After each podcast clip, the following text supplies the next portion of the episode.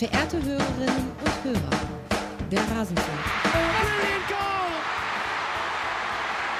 Rose Lavelle might have won the World Cup for the United States with a fantastic goal. Alles zur WM der Frauen.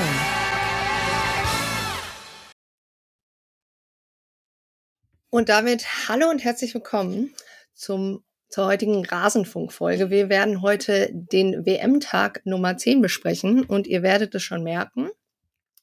Es ist dieses Mal äh, nicht Max Jakob Ost, der hier sitzt, sondern ich bin das. Ich bin Eva Lotta Bohle zu finden unter Eva-Bohle auf Twitter, auch auf Mastodon könnt ihr mich finden. Und ich freue mich sehr, dass wir heute hier sitzen und über diesen WM-Tag sprechen. Und das mache ich zum Glück nicht alleine, sondern ich habe mir auch Gästinnen eingeladen. Und zwar zunächst einmal Charlotte Bruch.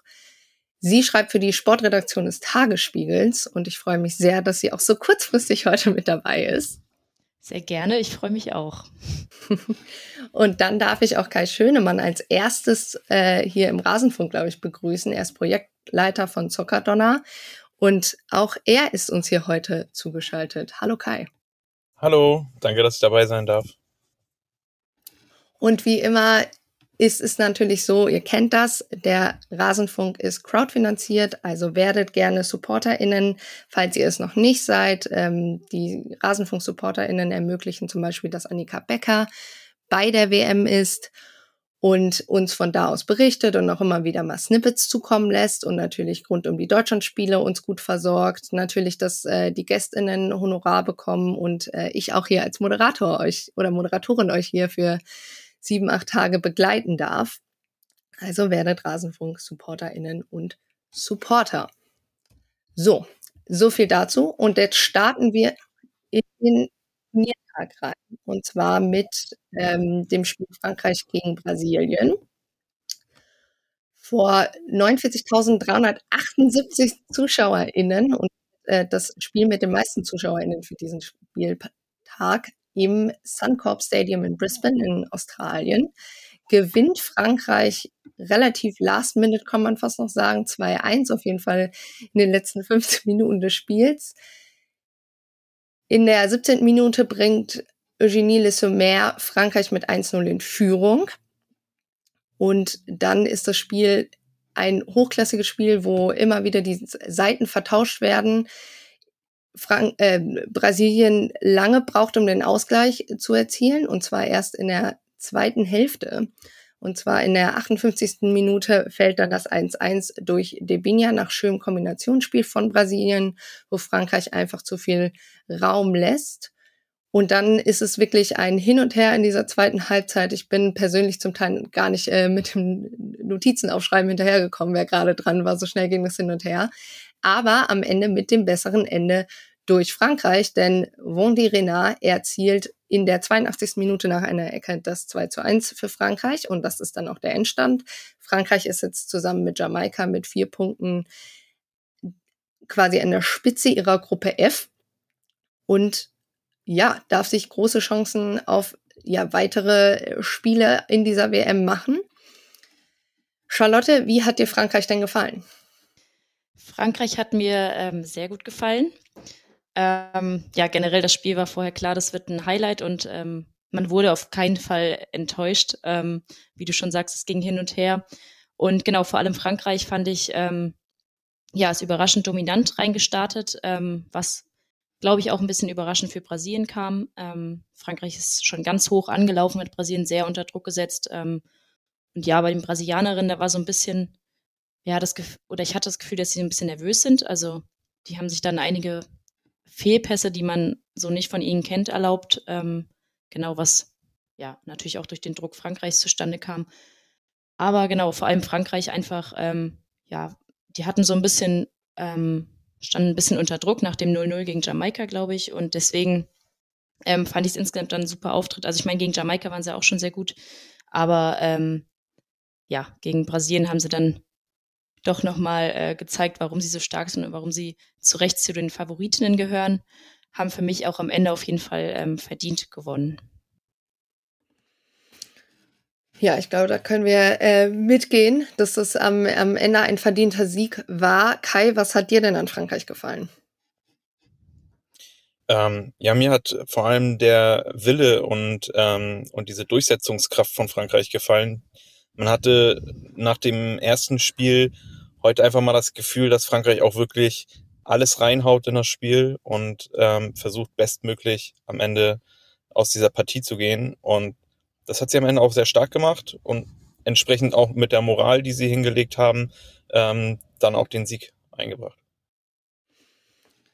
Es gab ja leichte Veränderungen auch in der Startelf. Bleiben wir kurz bei Frankreich, bevor wir dann zu Brasilien rübergehen. Natürlich, dass äh, Wondi Renard dabei war, war natürlich ähm, ja in vielen Belangen wichtig. Ähm, neu war auch so ein bisschen die rechte Seite. Ähm, unter anderem war ja äh, Dali, glaube ich, neu. Ähm, und dann auf der linken Seite hatte man Bascha.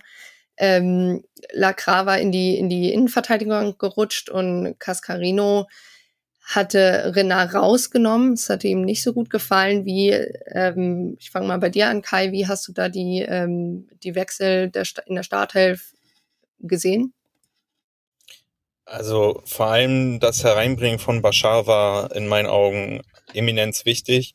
Ähm, man hat schon auch gemerkt, dass Frankreich im ersten Spiel ihre Spielqualität äh, gebraucht hat. Das zeigt sie auch jedes Mal bei Lyon und ähm, sie bringt einfach unfassbar wichtige Flanken, hat ein sehr gutes Passspiel im letzten Drittel, eine richtig schöne Geschwindigkeit. Ähm, das war ein ganz entscheidender Wechsel. Ähm, Kenza Dali hat mir auch sehr gut gefallen. Ähm, die hat sehr viele gute äh, Momente in der, in der ersten Halbzeit vor allem gehabt. Und naja, eine ne Wendy Renard, also das, das Spiel ist ja fast auf sie ausgelegt. Also Frankreich versucht ja wirklich über Standards und dann über Renard zu kommen. Und ähm, das war schon, glaube ich, wichtig, dass sie heute mit dabei war. Ja, das, das glaube ich auch. Ähm, genau, Wendy Renard, wenn, das, wenn die auf dem Platz steht, dann macht das viel ähm, mit einem Team. Und genau, ich habe äh, die Szene im Kopf, ähm, wie sie vorher vor dem Spiel ihr Team sehr einschwört. Ähm, und ja, der sieht man einfach die Entschlossenheit an auf dem Platz, genauso wie ähm, Le Sommer, die ich äh, sehr gut fand, ähm, die sich auch das Tor verdient hat und ja, die sich einfach super reingearbeitet hat, ähm, oft die Bälle vorne festgemacht hat, was sehr wichtig war. Ähm, und genau, ich stimme Kai auf jeden Fall auch zu mit äh, Bashar, das war wichtig. Die hat auch sehr gut, finde ich, zusammengespielt mit Kashawi links. Die haben sehr viel Tempo gemacht. Ähm, generell ein, ja, ein Spiel, was von sehr hohem, ähm, sehr hoher Geschwindigkeit geprägt war und es ging die ganze Zeit hin und her. Also man konnte wirklich keine fünf Minuten weggucken oder wie du sagst, wenn man sich gerade mal eine Notiz aufgeschrieben hat, dann äh, ist schon wieder irgendwie viel passiert und man hatte immer Angst, was zu verpassen. Ähm, und auf der anderen Seite Dali auf jeden Fall auch, ähm, vor allem in der Anfangsphase, finde ich, äh, hat das sehr gut harmoniert, auch mit Le Sommer zusammen, obwohl das Tor dann natürlich ja, nach einer Seitenverlagerung fällt und dann ähm, auch, muss man vielleicht auch mal sagen, sehr stark abgelegt von äh, Diani, die ja sonst vielleicht nicht so auffällig war heute. Ja, die Seitenverlagerung, das war, ich glaube, im, im Kommentar, es war sehr passend zu dem Spiel. Ähm, das, da, da wurde gerade so ein bisschen gesagt, ja, alles läuft über rechts, aber äh, Frankreich kann sich dann nicht so durchsetzen. Und dann war dieser Seitenwechsel, also von Khashoggi, wirklich ähm, perfekt getimed auf, ähm, auf Diani. Und ja, dann war das äh, einfach ein wunderschön vorgetragener Angriff. Kommen wir zu Brasilien, weil sie haben ja, wie gesagt, zwischenzeitlich auch das 1 zu 1 erzielt. Kai, wie hat dir denn Brasilien gefallen? Ja, im Vergleich zum ersten Spiel eher nicht so gut. Ähm, ich fand, heute ähm, war Brasilien zwar immer wieder gewillt, nach vorne zu kommen, ähm, aber es hat an, an vielen Stellen, ähm, finde ich, an Konzentration gefehlt. Pässe wurden eher, ähm, ja, eher schwach gespielt, ähm, nicht zielstrebig genug. Und ähm, man hatte ja auch Chancen, um das Spiel zu drehen. Adriana in der ersten Halbzeit, meine ich, war das. Ähm, und da fehlte einfach im Vergleich zum ersten Spiel ähm, insgesamt, glaube ich, die Zielstrebigkeit in der brasilianischen Mannschaft. Ja, voll. Vor allem, man, man war, glaube ich, oder viele haben darüber geredet, dass fast schon Brasilien jetzt so ein bisschen favorisiert ist gegen Frankreich. Ähm, hat man auch an der Kick-Tipp-Runde gesehen, da haben viele auf Brasilien gesetzt. ähm, aber genau, das, ich glaube, man hat viel erwartet von Brasilien, weil die halt einfach ein super Auftaktspiel hatten. Ähm, ja, vor allem natürlich, natürlich viele Tore, Tore geschossen haben, was bei dem Spiel, Spiel heute, heute, jetzt, nicht, so zu sehen, sehen war. Wie Kai schon sagt, die Chance von Adriana, wenn es 1-1 zu früh fällt, dann läuft das vielleicht alles auch noch mal ein bisschen anders. Ähm, ja, aber also es waren immer wieder gute Aktionen dabei, ähm, von einzelnen Spielerinnen oft, also jetzt nicht so wie ähm, beim Auftaktspiel, wo die ja, ähm, ich weiß, glaube ich, war das 3-0, wo die so eine tolle Kombination hatten. Ähm, das war jetzt heute weniger zu sehen, weil es Frankreich auch einfach gut gemacht hat und äh, es nicht zugelassen hat, dass die in ihr typisches Spiel kommen. Gleichzeitig hat man, glaube ich, aber auch gesehen, ähm, was man, wenn man ähm, ja quasi hinter Gegner von Brasilien ähm, einer möglichen nächsten Runde ist, als, als deutsches Team, was man nicht machen sollte. Und das ist den Raumreben rund um 16er. Ähm, das hat man eben beim, einem, beim 1-1, glaube ich, gut gesehen, aber auch immer wieder, auch schon in Momenten in der ersten Halbzeit, ähm, dass wenn, wenn Frankreich da nicht hoch verteidigt hat oder rausverteidigt hat, dass es da auf jeden Fall immer wieder Räume für Brasilien gab und sie ja, wie gesagt, auch dann mit Martha durchaus auch immer noch von der Bank. Also ich muss einfach kurz sagen, dass ich das unglaublich fand, doch durch die, durch einfach vorm Fernseher durch. Ne? Jedes Mal, wenn nun Martha auf der Bank eingeblendet wurde, wie dieses ganze Stadion explodiert ist und dann auch als sie reinkam, ähm, es ist natürlich äh, ja, viel dreht sich natürlich um sie, aber man muss auch einfach sagen, dass äh, das brasilianische Team natürlich auch ähm, ja viele Spielerinnen hat, die da definitiv dem, dem Spiel einen Stempel aufdrücken können. Und äh, wir werden dann im Endeffekt sehen, welche, welche der beiden Teams es werden wird. Ähm, für, für Frankreich geht es am Mittwoch äh, in Sydney weiter gegen Panama und für Brasilien zeitgleich. Da kommen wir dann zu diesem schönen Doppelspiel oder ja, Doppelungen. Ähm, das wird, das wird lustig. Äh, spielt Brasilien gegen Jamaika in Melbourne. Also das wird dann auch quasi nochmal ein Fernduell, könnte man, glaube ich, sagen. Sonst, wie gesagt, äh, fand ich es ein Spiel, das dem ganzen Prädikat Topspiel durchaus gerecht geworden ist. Also ich glaube, es war wirklich ja keine einzig langweilige Minute dabei und äh, wirklich zwei, zwei Spieler mit äh, oder zwei Teams äh, mit, mit hoher Qualität. So, das war natürlich nicht unser einziges Spiel für diesen Spieltag. Wir hatten das torreichste Spiel und das war zwischen Schweden und Italien. Endstand 5 zu 0 für Schweden im Westpac Stadium in Wellington in Neuseeland vor 29.143 ZuschauerInnen gewinnt Schweden, wie gesagt, 5 zu 0 nach einer etwas merkwürdigen Anfangsphase, die, glaube ich, hauptsächlich Italien äh, gehört hat, ähm, geht Italien durch Ilstedt nach 39 Minuten nach einer Ecke in Führung, in der 44. wieder nach einer Ecke durch Rolfo und in der 46. dann das 3-0 durch Blackstenius, nicht nach einer Ecke, sondern mal aus dem Spiel heraus. Und so war vor der Halbzeit ähm, ja irgendwie das Spiel schon relativ entschieden. In der 50. Minute kann dann äh, Schweden auf 4-0 mal wieder nach einer Ecke durch Ilstedt erhöhen und in der Nachspielzeit in der 90. plus 5 macht dann auch die eingewechselte Rebecca Blomqvist noch ein Tor. Wie gesagt, Endstand 5 zu 0. Und jetzt kommt die typische Frage, Kai, war das Spiel denn so deutlich, was, wie, wie das Ergebnis es sagt? Ähm, ich finde nicht. Ich fand, ähm, dass es sogar am Anfang relativ zäh war und Italien eigentlich das sehr gut verteidigt hat. Ähm, Schweden hat aber seine Stärke und gleichzeitig auch Italiens Schwäche sehr gut und schnell erkannt und das sind nämlich die Ecken gewesen. Ähm, die Torhüterin war für mich leider ein Totalausfall heute. Also man kann bei Ecken halt nicht auf der Linie stehen bleiben und hoffen und warten, dass er irgendwie in die Arme fällt. Und so fallen halt einfach mal auch drei Tore und das darf so nicht passieren. Und dann hast du auch ein ganz anderes Ergebnis und wahrscheinlich auch einen ganz anderen Spielverlauf. Und auch das letzte Tor, wenn ich 4-0 zurückliege und in der 90. Minute bin, ähm, dann kann ich mich nicht so hochstellen und äh, irgendwie hoffen, noch auf ein eigenes Tor zu schießen das war einfach gnadenlos ausgekontert und das hat sich Italien leider Gottes heute alles selber zuzuschreiben, weil das hätten sie souverän erklären können.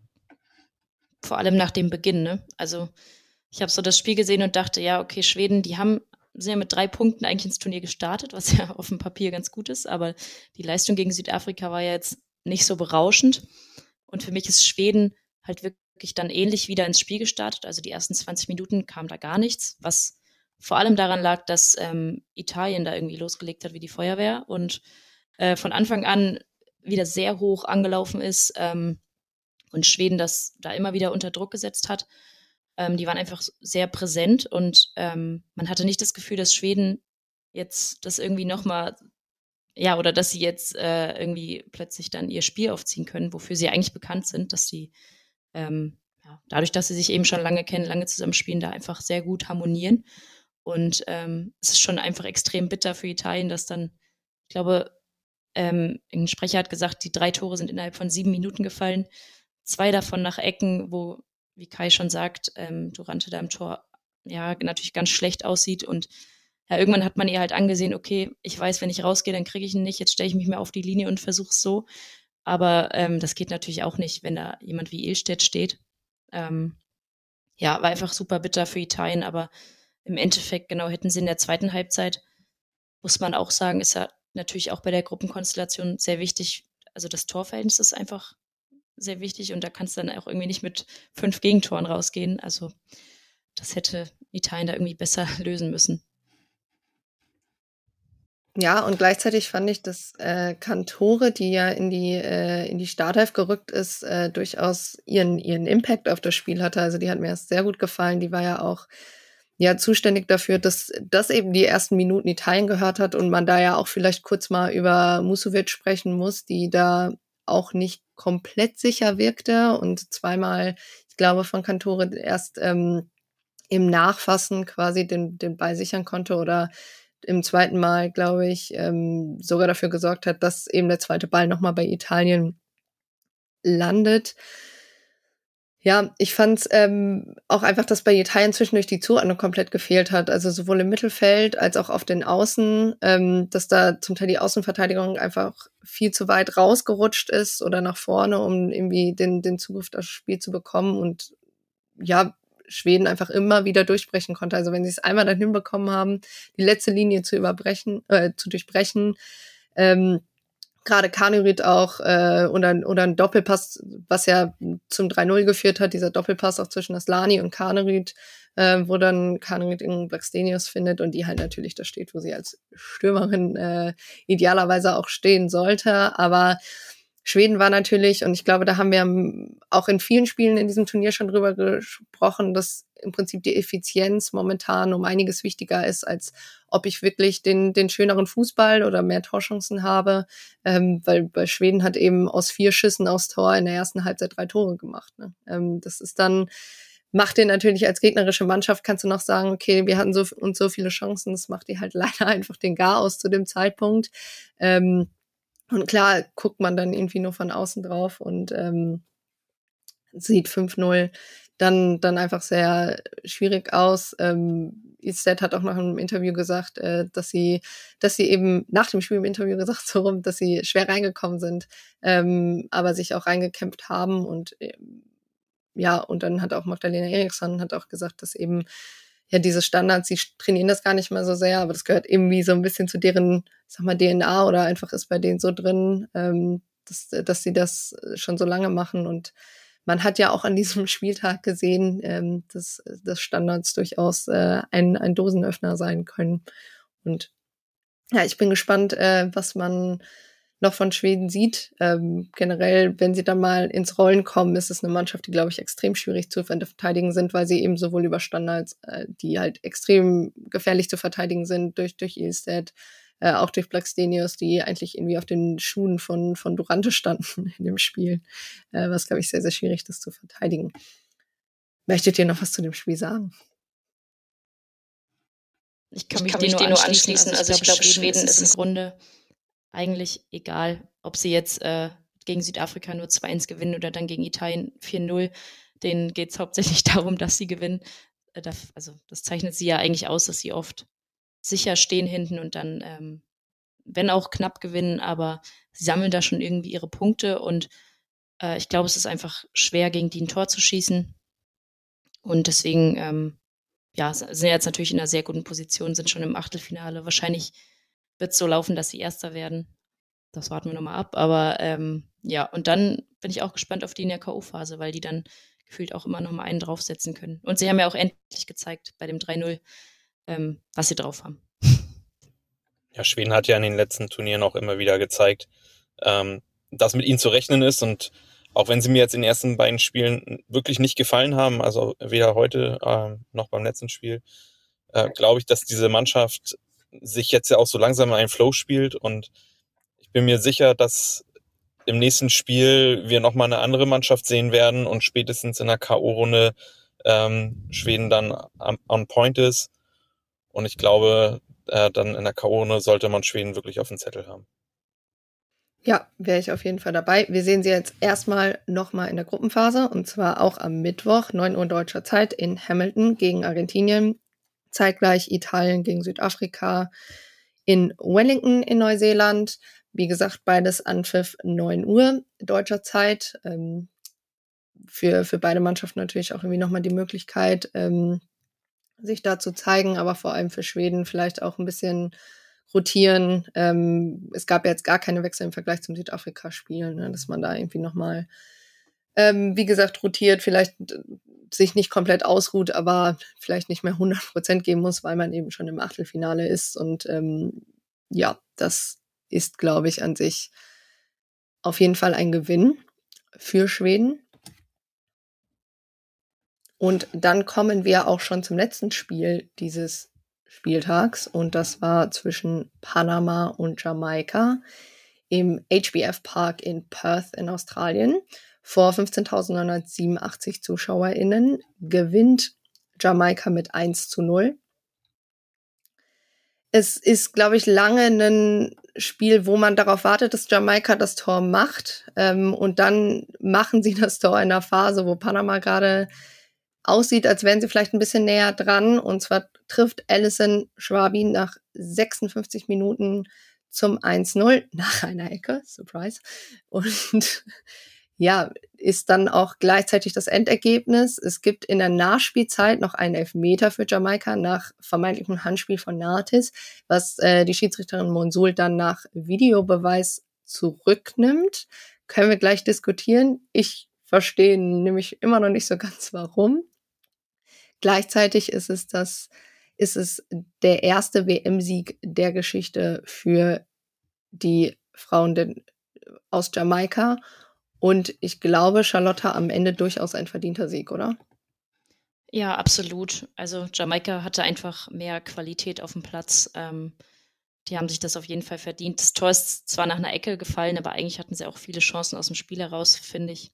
Obwohl man sagen muss, Panama hat, war durchaus bemüht, ähm, vor allem am Anfang der ersten Halbzeit und wiederum ähm, am Anfang der zweiten Halbzeit man musste erstmal so ein bisschen sich auch ins Spiel reinfinden, weil man halt direkt davor auch Frankreich, Brasilien geschaut hatte und ähm, dann einem doch bewusst wurde, ja, wie viel auch so Tempo auch ausmachen kann auf dem Platz. Ähm, aber ja, also Jamaika im Endeffekt sehr verdient gewonnen. Das hätte auf jeden Fall höher auch ausgehen können. Da gab es ja schon noch ein paar Chancen, äh, zum Beispiel durch Drew Spence, die mir wirklich sehr gut gefallen hat. Ähm, ebenso wie Jodie Brown, die in der zweiten Halbzeit da richtig ähm, ja, über links Gas gegeben hat und einen großen Anteil daran hatte, dass Jamaika das dann so, ja, ich würde schon sagen, dominant äh, gestalten konnte. Ja, da will ich auf jeden Fall zustimmen. Gerade Drew Spence, ähm, mir hat auch äh, Brown sehr, sehr gut gefallen, äh, gerade in der zweiten Halbzeit. Die war auch immer wieder ins Spiel gut involviert. Kai, für Panama ist natürlich jetzt die WM vorbei. Sie sind ausgeschieden, ähm, haben keine Chance mehr aufs Achtelfinale. Wie hast du sie in diesem Spiel gesehen? Ähm, und ja, was ähm, hältst du von ihrer Leistung? Also ich persönlich ähm, bin der Meinung, dass Panama bei dieser WM einfach noch sehr viel Lehrgeld gezahlt hat. Man, man merkt einfach, dass die Spielerinnen eher im Amateurbereich als im Profibereich spielen. Und wie bei vielen anderen kleineren Nationen, wo das auch der Fall ist, ähm, merkt man einfach, dass genau in solchen Spielen, ähm, wo sie punkten müssten, und Jamaika sehe ich einfach als ein Team, wo sie es hätten gemusst, ähm, sehe ich einfach, dass sie noch die notwendige Qualität fehlt, um schlussendlich dann halt auch ähm, Punkte davon zu tragen. Ich persönlich glaube, dass Panama, wenn sie eine gute Entwicklung weitermachen, auch in der nächsten WM vielleicht dabei sein könnten und auch dann mal einen Punkt mitnehmen. Aber der Weg dahin ist einfach noch ein bisschen weiter als bei anderen Nationen. Quintana hatte ja vor dem Spiel auf fünf Positionen verändert. Ähm, ich fand es tatsächlich sehr heftig, direkt äh, fünf neue Spielerinnen reinzuwerfen. Ähm, hatte auch das Gefühl, dass sie sich alle noch so ein bisschen sortieren mussten. Ähm, und ja, dadurch eben auch äh, gerade extrem Probleme hatte, sich dem, dem Flügelspiel der äh, jamaikischen Mannschaft, jamaikanischen Mannschaft, Entschuldigung, entgegenzusetzen. Äh, es fehlte immer mal wieder die Präzision, aber ich finde halt schon, also es ist ja immer dieses hätte, wenn und aber. Es gab, wie gesagt, wie ich finde, am, am, am Beginn der zweiten Halbzeit war Panama um einiges offensiver äh, eingestellt. Es gab ähm, ja ein, zwei, zwei Chancen, wo man vielleicht sagen könnte, okay, da wäre was drin gewesen. Ähm, wer wäre für euch von dieser Charlotte, ich frage dich mal als erstes aus dieser Mannschaft von, von Panama, die, wo du, wo man sagen könnte, die könnte vielleicht ähm, bei einem kommenden Turnier nochmal sehr, sehr interessant werden. Ähm, ja, also erstmal war ich auch überrascht, dass tatsächlich fünfmal gewechselt wurde in der Startelf. Weil ich meine, was erwartet man, wenn man gegen Brasilien spielt? Also ja, aber äh, die Wechsel waren ja dann auch zum Beispiel, ein Wechsel davon war ähm, Tenner, die reinkam, die erst in der Spitze angefangen hat, die ich dann aber tatsächlich erst in der zweiten Halbzeit richtig gut fand, als sie dann links gespielt hat. Ähm, und so auch immer wieder Martha Cox einsetzen konnte. Bei Cox und Tenner hatte man eigentlich nur das Gefühl, da kann es mal gefährlich werden. So, ähm, also die haben so am meisten Torgefahr noch ausgestrahlt. Und man kann Panama ja wirklich nicht absprechen, dass sie nicht alles gegeben haben. Also die haben auch sehr leidenschaftlich verteidigt und es nach vorne ja auch versucht. Nur war es halt, die waren halt einfach sehr harmlos im Abschluss, ähm, wenn sie mal in die Situation kamen oder haben manchmal sehr früh abgeschlossen. Ähm, und das war einfach alles sehr, ja, sehr zufällig, so muss man sagen, im Spiel nach vorne.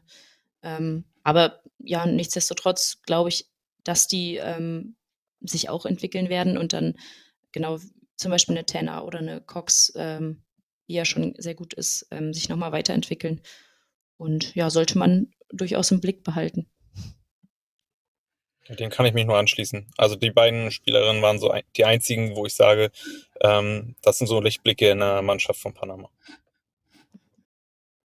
Ja, ich würde auch ganz kurz noch Gonzales, die mir dann zwischendurch auch immer ähm, besser gefallen hat. Da gab es immer Momente, aber ja, ich meine, ähm, im Endeffekt äh, haben wir ja auch viele Mannschaften mit dabei. Es sind halt bei, bei 32 Mannschaften sind viele interessante Mannschaften dabei, viele, die auch zum ersten Mal dabei sind. Aber ähm, ich glaube, man kann ähm, für vieles einfach, dass, dass die sich irgendwie mit einem, ich sag mal, vielleicht trotzdem positiven ähm, Ergebnis aus dieser WM im Endeffekt verabschieden können. Ich muss auch sagen, ähm, auch wenn das das Spiel mit der geringsten Zuschauerinnenzahl war, ich fand zwischendurch war die Stimmung ähnlich oder auf jeden Fall einfach von der Gestaltung her vergleichbar mit dem ähm, äh, Frankreich-Brasilien-Spiel. Ich, ich durchaus fand, dass da gute Stimmung gemacht wurde. Ähm, ich glaube von beiden Seiten. Ich bin ehrlich, es war irgendwie die ganze Zeit immer so ein Grundrauschen da, wie ich fand. Ähm, das hat das Spiel dann doch irgendwie auch nochmal interessant gemacht. Und ja, wie gesagt. Ähm, Und wer weiß, oh, sorry. Ich habe ja. Äh, auch mit dem, weil du es eben angesprochen hast mit dem Elfmeter, ne, der wird ja dann für Jamaika nicht gegeben und anschließend hat Panama dann, glaube ich, nach einer Ecke nochmal zwei Chancen, ne? Also mit ein bisschen, mit Glück machen die, die erstes Tor, Tor und, und dann, dann, wie du sagst, das Stadion war, war schon ähm, laut, finde ich, und dann wäre es da auch nochmal gut abgegangen. Ja, und auf jeden Fall ähm, äh, diesen Elfmeter, da würde ich tatsächlich gerne nochmal drüber reden, weil im Endeffekt war nicht spielentscheidend. Aber also klar, sie hat die Arme am Körper, aber die Arme sind ja extrem hoch irgendwie für eine, eine Position. Und für mich ist es keine klare Fehlentscheidung. Die Schiedsrichterin stand meiner Meinung nach sehr gut positioniert, auch in der ersten Instanz, geht dann raus ähm, und nimmt den Elfmeter wieder zurück. Man hat es dann ähm, ja auch durch die, ja, durch ihre Durchsage gehört. Und ich frage dich als erstes, Kai, wie, also willst du da mitgehen mit der Entscheidung? Denkst du, der VAR hat da richtig entscheiden? Nee, absolut nicht. Ähm, ich, ich persönlich bin der Meinung, dass dieses Thema Handspiel sich auch in den nächsten Jahren immer weiterziehen wird, weil niemand so richtig weiß, ähm, wann ist Hand, wann ist nicht Hand. Und ähm, ja, die, die Entscheidung kann ich nicht nachvollziehen. Für mich wäre es ein Elfmeter gewesen, war nicht spielentscheidend, ist nicht so schlimm für Jamaika, aber ich denke, gerade solche Entscheidungen müssen noch in, im Schiedsrichtergremium einfach besser diskutiert werden. Ja, und vielleicht auch besser erklärt werden auf dem Platz, hatte ich so den Eindruck. Weil ich meine, man hat jetzt diese Durchsage, wo das so ein bisschen für die Zuschauenden erklärt werden soll, ja, warum falle ich jetzt die Entscheidung? Aber ich wusste jetzt nicht, warum die Schiedsrichterin das so entschieden hat, weil ich auch der Meinung bin, es hätte den Elfmeter auf jeden Fall geben müssen. Es war jetzt wirklich dann nicht mehr spielentscheidend zum Glück. Aber ja, also ich, mir war jetzt nicht weitergeholfen durch die Durchsage da irgendwie. Ja, ich glaube gerade bei, also ich finde bei V-Spielen äh, ergibt es durchaus Sinn, auch diese, diese Durchsagen zu haben. Ich finde, da haben wir auch schon durchaus gute Beispiele gesehen während dieser WM. An sich finde ich das ja gut, dass sie sich auch irgendwie erklären müssen. Ich finde es halt immer noch besser, wenn man auch wirklich den ZuschauerInnen im Stadion zumindest vielleicht die VAR-Bilder zeigen würde. Ich weiß nicht, wie das da genau ist. Ähm, aber ich, also ich denke mir mal, wenn ihr schon den richtigen Weg in Richtung Transparenz macht, dann geht doch noch so einen Minischritt weiter und zeigt die Bilder. Aber gut, ähm, ist natürlich auch für die, für die SchiedsrichterInnen durchaus eine Herausforderung, ähm, weil es halt das erste Mal ist, dass, also ich verstehe gleichzeitig nicht, warum nicht dann einfach der, der Audiokanal auch offengelegt wird. Also es wird schon der Schritt gegangen, wird gesagt, okay, die Schiedsrichterin auf dem Feld muss entscheiden oder muss durchgeben, okay, nach VAR-Entscheid habe ich das und das gesehen. Ich weiß nicht, ob es nicht leichter gewesen wäre, wenn man halt einfach sagt, wir legen von Anfang an den Audiokanal offen für diese Entscheidung. Dann hören alle zumindest, okay, worum geht's gerade. Aber gut. Ähm, weil es gab ja davor, glaube ich, auch äh, in dem Spiel gab es kurz einen, äh, einen, einen VAR-Check, wenn ich das noch richtig im Kopf habe, wo, ne? wo auch, ja. Wo auch elf, möglicher Elfmeter gemacht wurde. Und ja, gleichzeitig sie, wissen da die ZuschauerInnen gar nicht, okay, was wird jetzt überhaupt gecheckt? Ich glaube, es wurde abgepfiffen wegen, wegen Handspiel McKenna oder so. Und ähm, dann war eben die Frage, ob sie noch zu Fall gebracht wird. Und dann gab es halt diese zwei Minuten oder anderthalb Minuten Unterbrechung. Es wurde weitergespielt, ohne wirkliche Kommunikation da mit den, mit den ZuschauerInnen. Das finde ich dann, ja, kann man bestimmt noch einen besseren Weg finden. Auf der anderen Seite, wie gesagt, äh, es scheint ja doch angekommen zu sein, dass so wie es bis jetzt läuft, nicht unbedingt überall funktioniert. Und ich würde sagen, damit, äh, ja, schließen wir diese Spiele zumindest ab. Aber ähm, wir haben ja ähm, morgen noch ein Spiel vor uns. Und zwar spielt Deutschland gegen Kolumbien, wir wissen, deshalb ähm, wurde ja gestern auch schon besprochen mit Max, Annika und Nele, dass Feli Rauch ausfällt. Ähm, gleichzeitig kann man Entwarnung geben, dass Kira Walsh ähm, ist es, glaube ich, kein Bänderriss ist oder kein Kreuz Kreuzbandriss, glaube ich, wurde, wurde heute schon bestätigt. Das ist ja, muss man ja ähm, immer schon mal einen Haken hintermachen. Aber wir wollen einmal ganz kurz, es gab nämlich äh, die Pressekonferenz heute und da wollen wir mal ganz kurz reinhören, weil ähm, apropos Kommunikation, aber auf der anderen Seite erzählt äh, Lina Margol hier einmal, ähm, ja, warum sie äh, sich so freut, bei dieser WM dabei zu sein. Äh, ja, es bedeutet mir ähm, ziemlich viel, hier bei der WM einfach dabei zu sein, weil für mich das ja persönlich, persönlich und ich glaube auch als Fußballerin allgemein einfach das größte Turnier ist, was man ähm, spielen kann, ähm, weil es halt auch einfach ja so viel ähm, ja, unterschiedliche Erfahrungen mit sich bringt, gegen so viele äh, tolle Nationen und Spielerinnen zu spielen, wo jetzt auch äh, ja einfach so viel Aufmerksam Aufmerksamkeit drumherum da ist. Man, man kriegt richtig, richtig mit, wie viel Begeisterung da ist äh, innerhalb von Australien, äh, aber auch natürlich in unserem eigenen Land, in Deutschland. Von daher ähm, ja, bedeutet mir das unheimlich viel. Äh, und uns als Mannschaft macht es natürlich auch stolz, einfach das eigene Land vertreten zu können und ähm, einfach das zu tun, was wir lieben, was wir am besten können. Äh, das auf einer riesen Bühne, ähm, ja, ist einfach das, das Schönste, was es gibt für mich. Sorry, what are you saying? Bitte? Ach, alle, das habe ich nicht gehört, Entschuldigung. Ich auch nicht. Sorry, then it, it was wrong. I didn't. Yeah. I was I was asking what it means to have Pop on your team playing as well as she is. Okay, I'm sorry. Maybe I just should listen to you in English. Wer ist Pop? ähm, ja, ist natürlich unheimlich toll, mit, mit Alex zusammenzuspielen, äh, sie in der Mannschaft zu haben, weil man natürlich einfach ja, um ihre Qualitäten weiß. Ähm, wenn man weiß, dass man sie in der Box hat, dann äh, wird es einfach saugefährlich. Und sie ist eine Leaderin für uns. Äh, deswegen ist sie auch Kapitänin, nicht nur hier in der Nationalmannschaft, auch beim VfL Wolfsburg. Äh, sie strahlt einfach unheimlich viel Selbstbewusstsein aus. Sie gibt uns auf dem Platz, auch neben dem Platz, ein gutes Gefühl. Ähm, ja, einfach eine Persönlichkeit, an der man sich auch orientieren kann, äh, wo es auch auf dem Platz einfach gut funktioniert.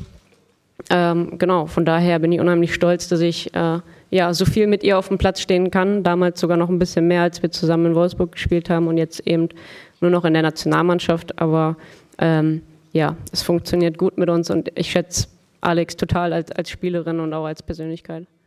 Ja, ich bin gar nicht so traurig drum, dass, äh, dass es da Kommunikationsschwierigkeiten gab, weil wir haben ja äh, trotzdem eine schöne Antwort von Lina Makul erhalten. Aber ist natürlich, also frage ich mich tatsächlich, was da übersetzt wurde, weil also ist schon, weiß ich nicht so ganz, wie, was bedeutet das Turnier für dich zu, äh, wie ist es mit Alex Pop zusammen zu spielen, das ist schon ein gewaltiger Unterschied. Kai, wie schaust du denn auf das morgige Spiel gegen Kolumbien und was äh, erwartest du da von, dem, von der deutschen Mannschaft?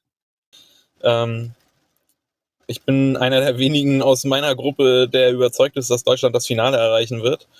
Und ähm, ich fand, sie haben das sehr gut gezeigt gegen Marokko, was sie können. Und wenn sie die Physis von Kolumbien ähm, mit annehmen und, ähm, und das auf ihr eigenes Spiel ähm, umdrehen können, dann glaube ich, werden wir morgen ein ähnliches Feuerwerk erleben. Ähm, denn Kolumbien lebt in meinen Augen am meisten von Linda Caicedo und wenn man die ausschaltet und dann sich nicht provozieren lässt von dem physischen Spiel, dann ähm, wird Deutschland da ziemlich leichte Karten haben. Charlotte, wie siehst du ja, das? Ich bin noch ein bisschen zurückhaltender vielleicht. Ich sehe Deutschland nicht unbedingt im Finale, aber ich äh, freue mich auch sehr aufs Spiel morgen und ich bin mir sicher, dass Deutschland da ähm, schon gewinnen wird. Äh, ich bin sehr gespannt darauf, wie ähm, Martina Voss-Tecklenburg aufstellen wird. Natürlich vor allem auf der Position der Außenverteidigerin, was dann wiederum natürlich auch ähm, mit Linda Caicedo, Caicedo, eine Rolle spielt, weil die ja über rechts angreift und ähm, entweder von Chantal Hagel gestoppt wird oder von Sophia Kleinherne wahrscheinlich. Ich bin gespannt. Ähm, ich hoffe, dass Lena Oberdorf auf den Platz zurückkehrt. Ich glaube, das wäre sehr wichtig, um der Physis da was entgegenzusetzen, entgegensetzen zu können. Ähm, ja, aber ich bin da eigentlich auch ganz positiv. Also wir haben eine, eine super Offensive und ja, wenn wir dieses, äh, ich sag schon wir, wenn man dieses Pressing von äh, Kolumbien dann auch mal überspielt hat, dann äh, ist da ja auch eigentlich viel Raum und dann haben wir mit Clara Biel und Brandt da echt schnelle Außen. Also ich bin da eigentlich ganz zuversichtlich und ja, freue mich einfach auf ein, auf ein hoffentlich äh, gutes Spiel. Ja, ich glaube, äh, Martina Voss-Tecklenburg wollte noch keine klaren Aussagen zu äh, Lena Oberdorf machen, aber ähm, also die äh, sämtliche Medienleute meinten, sie dürften ja immer nur 15 Minuten des Trainings beobachten, aber da war äh, Lena Oberdorf wohl voll dabei und hat, glaube ich, selber auch irgendwie auf Instagram gepostet, dass sie sich auf ihr erstes äh, WM-Spiel freut. Also ich gehe ja einfach mal davon aus, dass wir sie morgen im Kader sehen werden und ähm, ja, würde da auch voll zustimmen. Das ist auf jeden Fall nicht unwichtig. Gleichzeitig ist es ja auch schön zu sehen, dass es ähm, ja auch mal ein Spiel ohne sie, sage ich mal, geklappt hat. Ähm, aber gerade gegen Kolumbien ist es natürlich so, dass wir da eine gewisse Körperlichkeit erwarten. Und ähm, ja, aber ich freue mich, ich muss auch sagen, ich freue mich sehr, sehr doll auf dieses Spiel. Es ist ja auch eine entspannte Anstoßzeit, würde ich mal sagen. Vielleicht nochmal ein spätes Frühstück morgen um 11.30 Uhr. Und ähm, es ist das quasi das Spiel, was den ähm, Spieltag 11 morgen abschließt. Es geht los um 6.30 Uhr. Finde ich noch eine relativ humane Uhrzeit, muss ich sagen. Äh, mit äh, dem anderen Spiel aus der Gruppe H, und zwar Südkorea gegen Marokko. Und um 9 Uhr spielen dann, und das, ich glaube, es ist das erste Mal, dass wir das jetzt haben, äh, parallel die Schweiz gegen Neuseeland. und Norwegen gegen die Philippinen aus Gruppe A. Also da können wir uns auch gefasst machen. Da geht quasi jetzt das, das dritte Gruppenspiel los. Die starten das morgen, während Deutschland eben danach noch abschließt. Und das ist dann der Tag, da hören wir uns dann morgen sowohl zu einer Schusskonferenz zum Deutschland gegen äh, Kolumbien-Spiel, ähm, unter anderem natürlich mit Annika Becker. Und dann hören wir uns natürlich auch noch in einem, in einer Sendung zu den restlichen Spielen. Das soll es von uns gewesen sein. Ich denke, danke aus ganz, ganz vielen Gründen. Charlotte und Kai, ähm, hier hinter den Kulissen, äh, könnte man sagen, es war so lustig wie ein Standard zu verteidigen, ähm, der Schwedinnen für mich hier heute. Trotzdem äh, wahnsinnig großen Dank an euch beide. Und ähm, ja, ich weiß gar nicht genau, ob man euch äh, dieses Turnier nochmal hören wird, aber vielleicht ähm, hoffen wir mal einfach mal, dass äh, vielleicht Kais äh, ja, ähm, Vorausschau wahr wird und wir Deutschland im Finale wiedersehen. Sonst hoffe ich euch auf jeden Fall, dass es für alle ein spannendes Turnier wird. Und ähm, ja, danke euch beiden, dass ihr dabei wart. Danke Charlotte und danke Kai. Danke dir. Ja, ja danke, danke dir. Hatte, Hatte trotz allem sehr, sehr viel Spaß. Spaß. Das, das, das, die Hauptsache, das die Hauptsache. Dabei sein ist alles. Und Kai ist doch sogar, hast du nicht gesagt, du bist, du bist beim, beim Halbfinale, Halbfinale dabei, bei, bei der, der Sendung? Ich glaube ja. Also, also was machst du aus Deutschland? Ja, dann äh, würde ich sagen, hast du, hast du was dafür zu tun, dass das Haus so funktioniert. So, wie gesagt, wir hören uns morgen wieder. Ich wünsche allen Leuten, die in, äh, in Deutschland sind, einen schönen Abend. Sonst äh, hoffe ich, alle Menschen in Australien schlafen, ähm, weil sonst wäre wär ein bisschen sehr früh. Und dann bedanke ich mich.